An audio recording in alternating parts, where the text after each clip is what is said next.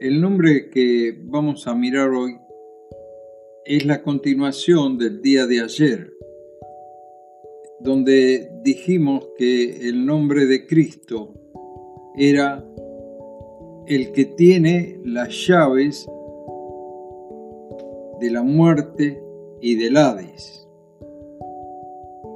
Este nombre del Señor está relacionado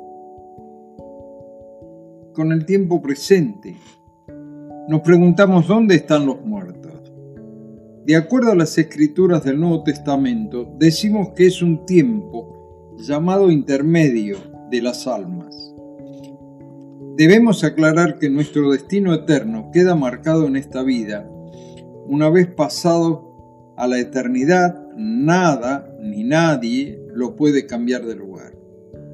Como vimos ayer en el caso del creyente Lázaro y que contó el Señor en Lucas capítulo 16, estaba en una situación de consuelo, mientras que el rico estaba en una situación de tormento terrible. Nadie podía cambiar su estado. Una vez que la puerta se abre, entonces ya no hay posibilidad de cambiar el destino. El apóstol Pablo nos decía que sabemos que nuestra morada terrestre, esta carpa, se deshiciere, tenemos de Dios un edificio, una casa no hecha de manos, eterna en los cielos. Por eso también gemimos, deseando ser revestidos de aquella nuestra habitación celestial. El Señor Jesucristo, antes de irse de este mundo, dijo, en la casa de mi Padre muchas moradas hay. Si así no fuera, yo os lo hubiera dicho, voy pues a preparar lugar para vosotros, y si me fuere y os preparare lugar, vendré otra vez y os tomaré a mí mismo, para que donde yo estoy, vosotros también estéis.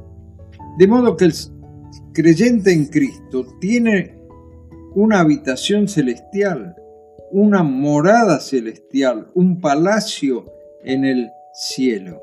El apóstol Pablo decía que él gemía esperando alcanzar ese día. Ahora, esto lo decía un hombre de plena acción, que estaba lleno de proyectos para ir a predicar a lugares donde otros no habían llegado. Era un hombre que en nuestros días iría de avión en avión para alcanzar a todos los lados posibles, que llenaría espacios de televisión si fuera posible, que llenaría la internet con sus palabras, que estaría en el aire anunciando por todos los medios posibles que Cristo es la solución para los problemas del hombre, que se arrepientan, que crean en Él, que pongan en Él su confianza, porque es el único que murió en la cruz por nosotros, para que tengamos vida en abundancia, como Él así lo prometió. Para que nosotros podamos vivir mientras tanto una vida de esperanza. En este sentido, el libro de Apocalipsis nos da la seguridad que la iglesia está en las manos de aquel que tiene las llaves del Hades, que es el lugar donde van los muertos, según la concepción bíblica y de la muerte. Nosotros podemos hablar con seguridad, dado que la Escritura dice, porque habéis muerto y vuestra vida está escondida con Cristo en Dios. Esto está en Colosenses capítulo 3, verso 3. Desde el mismo momento, en realidad, que depositamos nuestra pequeña semillita de fe, la semilla de mostaza, como dijo el Señor, cuando por primera vez hemos confiado en Cristo nuestro Señor y Salvador, hemos pasado de muerte a vida. Fue el mismo autor y dueño de la llave de la muerte y del Hades el que nos dio la bienvenida en su iglesia. De manera que nuestra seguridad en esta vida y en la venidera está asegurada. ¿Por qué? Porque hemos puesto nuestra confianza en el Señor.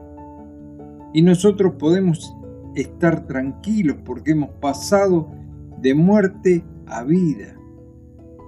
Esta presentación, tal vez para muchos enigmáticas del Señor, es un mensaje que debe alentar nuestra seguridad, nuestra tranquilidad porque hemos confiado en Cristo como nuestro Señor y Salvador.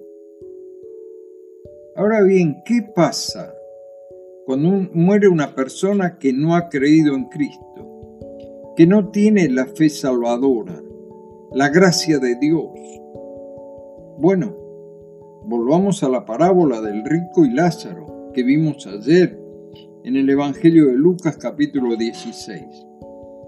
Allí dice que el rico, del cual no sabemos su nombre, y que algunos piensan que hasta esta no ha sido una parábola, que este relato no es una parábola, sino que al tener el nombre de Lázaro, serían ambos, el rico y el mendigo, vecinos del lugar, y los oyentes les conocían, lo cual también puedo aceptar. Dice en Lucas 16, 27, que envíe al mendigo de vuelta a la tierra a avisarle a los hermanos de su triste condición, para que ellos no vinieran allí a ese lugar de tormento.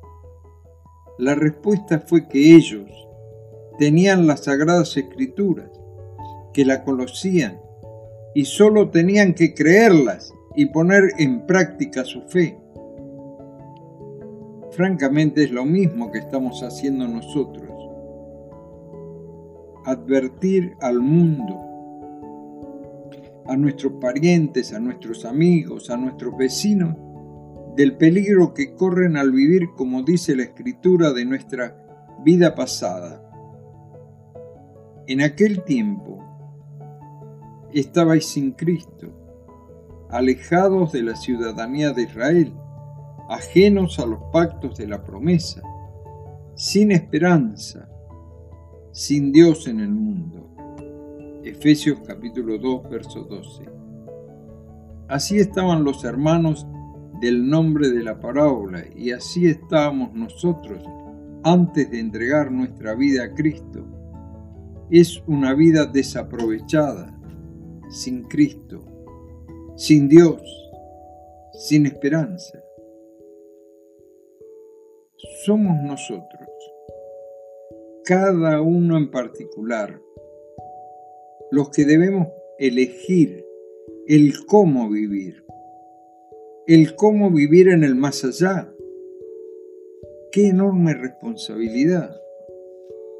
Que el Señor me ayude a mirar con confianza plena en aquel que tiene las llaves de la muerte y del Hades al cual nadie podrá vencer.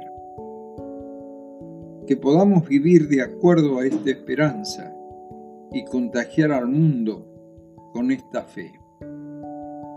Será hasta mañana si Dios quiere. Que el Señor les bendiga.